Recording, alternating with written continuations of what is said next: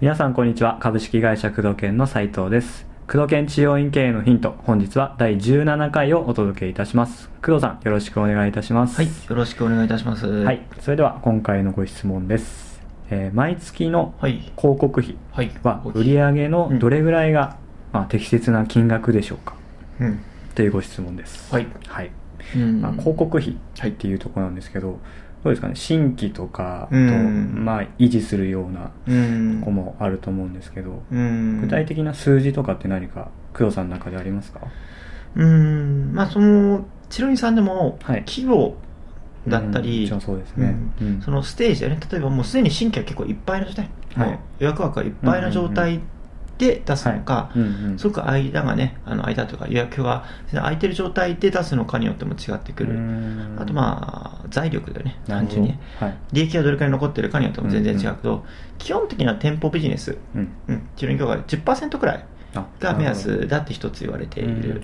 それは売上高に対して、そうそうそうそう。おー。健全に、はい。あの経営がうまくいっている、一通りうまくいっているうんうん店舗ビジネスであれば10%くらいの広告費は見ておくべきだろうというところだよね。うん。だから月賞100万円だったらはい。10万円うんうんくらいがまあまなるほどなあ、るほど、うん。まあ、利益率にももちろんよるけどね、うん。月賞100万円とか言って利益が10万円しか出なくて10万円出しちゃダメだけど、ダメですね。うん一般的なビジネスね飲食もそうだけど、まあ、はい。飲食は利益率ねそんなに高くない方だけど、うん。考えたら、はい。まあ、10%くらいが、うん、月賞300万くらい欲しいんだったら、はい。30万とか、うん。それくらいが目安かな。うんうん。うん。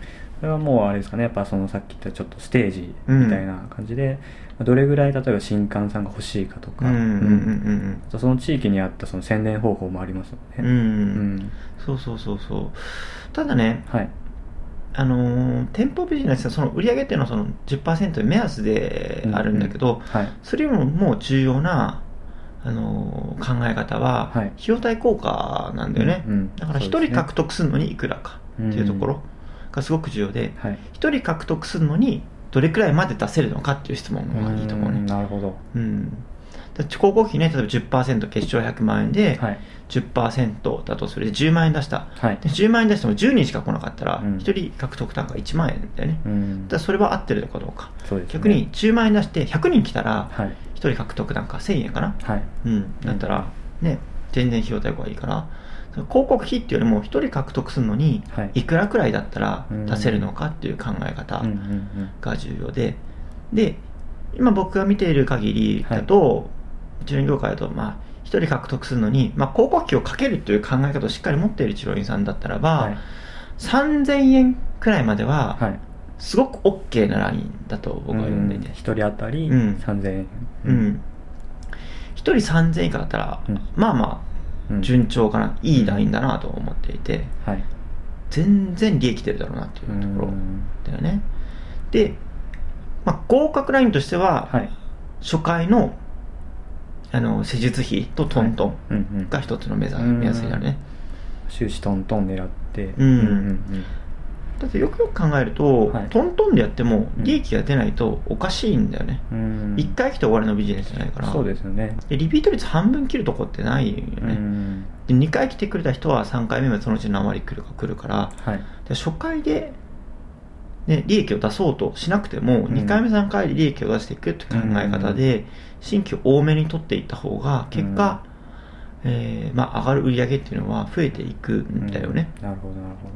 うん。うん、やっぱ治療家の人ってその初回で取ろうとしたりとか、うん。まあケチるじゃないですけど抑えたがりますよね、そうそうそうそうそう、うんう以前ね、まああの成果報酬でやろうとした時に、はい。500円とかね、あなんかアンケートを。うん、アンケート。ではい。1人当たり獲得するのにどれくらいまで広告費出せますかって、はい。500円とか書かれてね、うん、500円だとちょっとまあ難しいだろうなみたいなところはあってね、はい。うん、やっぱり初回の広告費トントンだと不安になるけど、うん。例えば他の業界をちょっと見てみようと思うんだけど、はい。エステとかね同じ店舗ビジネスね、はい。あれ獲得単価って1万円超えるんだよねやっぱり、でしかも無料お試しから来るでしょ。う、はいはい。で無料お試しでエステってやっぱりあの治療業界も一般的に普及していて、はい。認知度が高い。うん。プラス激戦なんだよね。うんすごくすごく激戦。特にインターネットを見てればね、うん。エステすごい激戦でしょ。ね。うん。あとホットペッパーみたいなのすごいでしょ。はい。あとネイルサロンとかもそうだよね最近。うん。すごくすごく。ネイルサロンなんか初回って絶対利益出ないらしいよ、うん。なるほど。友達がネイルサロンを経営してるけど、はい。初回で利益出そうなんてまず無理だよねみたいな今のこの相場だと。というのは他の競合が値下げ値下げで初回のフロント単価、うんうん。あのー初回は2980円とかね、うん。本当は1万円くらい取らなきゃいけないんだけど、うんうん1時間半くらいやって2980円とかうん。が結構ザラになってきて、うん。初回から利益出すまず無理だねっていう、うん。ここ本当45年でネイルサロンの初回単価はすごくすごく変わったっていう。う、ん。でエステも同じような業界でやっぱり初回はお試しみたいな。はい。よくメンズエステとかでもさ初回1000円とかってあるでしょ、うんありますね。うん。うん。同じでね。うん。フロントエンド利益出そうと、まあ、こういった激戦化してくるとね、うん。出すのが難しくなってくる。どんどんどんどんね、はいうん。で治療業界もそれにちょっとずつ似てきてて、初回利益を出しづらくなっている、初回の利益をねあの初回の単価はねすごく著しく下げなきゃいけないお試しみたいなことはあんまりやらなくてまだいいけど、はい。えー広告費という点では初回とトントンくらいでやっている治療院が増えてきてるよね、うん。だいぶ分かってるところ確かに。うん。うん、そうするとやっぱり、ね、初回とトントンくらいでやらなきゃちょっと厳しい媒体も増えてきてるよね、うん。だってうち運営してるねあの美容系のはいはい。整体院なんかもね、そうですね。初回の単価3500円くらいでしょ、うんうん。で初回の広告単価5000円とかはい。ひどい時ね56000円7000円とかかかるでしょ、はい。初回必ずマイナス、うん。だけど利益がしっかり残って経営がうまくいってるわけですね。治療院業界におけるまずリピートビジネスだと。で障害顧客価値で、はい。あのーまあ、戦うというかね、うん。売り上げが上げるビジネスだっていう認識を強く持った方がはい。いいと思う、うんうん。まあ、売り上げっていう視点で見るとねやっぱそれぞれ治療家さんの思いとしては、うん。ね、長く通ってもらうことはうん。患者さんにとって良くないとか、はい。ポリシーに反するって思われる先生も多いと思う、うん。実際実際そういう考え方でやるのは素晴らしいことだけどそれで経営がうまくいっているならば、はい。それは素晴らしいことだけど、うん問題ないですね。うん。やっぱりね、えー患者の体のこととか、まあ経営のこととやっぱりメンテナンスっていう形でもいいから、うん。長期的に通ってもらうもしくは囲い込むっていうねことはあんま良くないけど、うん。戦略を取っていかないとやっぱり経営というのは徐々に徐々にうまくいかなくなってくるもんだから、うんえー障害顧客 LTV とかね難しいことを言うけど、はい。はい。うん。長く通ってもらうことでうん。成り立つビジネスであって、はい。長く通ってもらうことで患者さんにも多くのうん。メリットを提供できるっていう考え方に変えていかないといけない、そうすると長く通ってもらう前提で話すと初回に利益を出すのはナンセンスだっていう考え方になってくるんだよね、うん。確かに。うん、だからその部分の長期的な利益をいかに出していくのか、うん。長期的にいかに患者さんに、えーメリットを提供できるのかっていう考えを持つと、その10%とかね、まあ、目安としては10%くらいがいいと思うんだけど、はい。あのーまあ、費用対効果ね、1人当たり獲得するのにうん、どれくらいまでこう、出すのが適当なのかっていう考え方を、うん。に変えた方がうんうん。いいよね。でうん、比較的いっぱいになってきているのであれば、はい。あまりね、うん。あのその学生なんか抑えていけばいいしね。で最初、スタートの段階でやっぱり、ね、広告費先出ししなきゃいけないから、はい。どんどんどんどん取るために獲得単価を上げてうん。いかなきゃいけないからね。ううん。ん。通販なんかね、お試し売るのにね、うん。その初回の3倍くらい出してるからね、うん。化粧品とか。そうですよね。うん。より顕著だよね、そのか。友達の通販化粧品やっている化はい。粧品会社の社長さん。はいは、お試し、1980円のお試しのに6000円かけるらしいよ。あそうなんですか。うん。そんなにかけてるんですね。うん。でもそれでも利益が出る。半年後くらいからプラスになるんだって。半年間ははいはい1人当たりの獲得単価は、へー。鳴らすとマイナスになって、鳴らす。でも半年後からプラスに転じるんだって。継続で買ってくれるから。うんうん。うん。だから半年でも最近は短くなってきてるよねみたいな。あうん。長くなってきてるよね、はい。かな、うん、他のひどいところは1年くらいうん。先見ないと利益にならないところもあるんだよみたいなことを言ってましたね。うん。なるほどなるほど。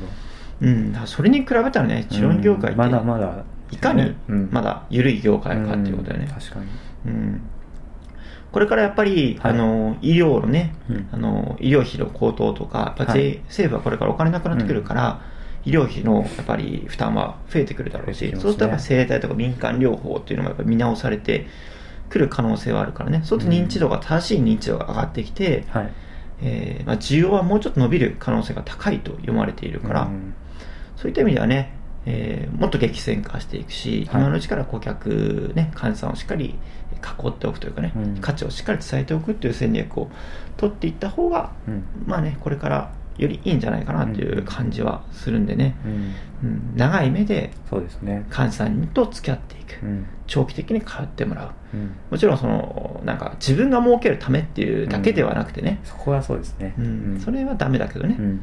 あの中にはねその自分が儲けるためだけに通わせるようなね、はい。ちょっと 良くないねはい。治療院さんもあるけどね、よくよく見てると、はい。うんだけどそこもね繁盛しているからね結果ね。うん。結果選ばれていると結果は変わんないからさ、はい。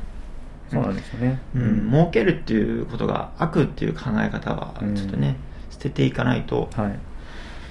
うん、お金をいただけるっていうことは感謝されているっていうことの印なんでね、はい。そういったところの価値観は徐々に徐々に変えれるところから変えていった方がいいし、うん。その治療家としてのね誇りっていうのも捨ててほしくないし、うん。うん患者さんを治してなんぼっていうのももちろんそうだからはい。そころのバランスをとって経営視点とその職人視点をねバランスよくやっていただけるのが一番ねやってる方も楽しいし、うん。患者さんとしてもやっぱり一番ねいい形になるんじゃないかなと思うんだよね。うんそうですね。うん。そういったところでね長い目でうん。一人当たり最初はい。獲得数にいくら出せるのかっていう視点を持つっていうこと。を、客の視点ですね。うん。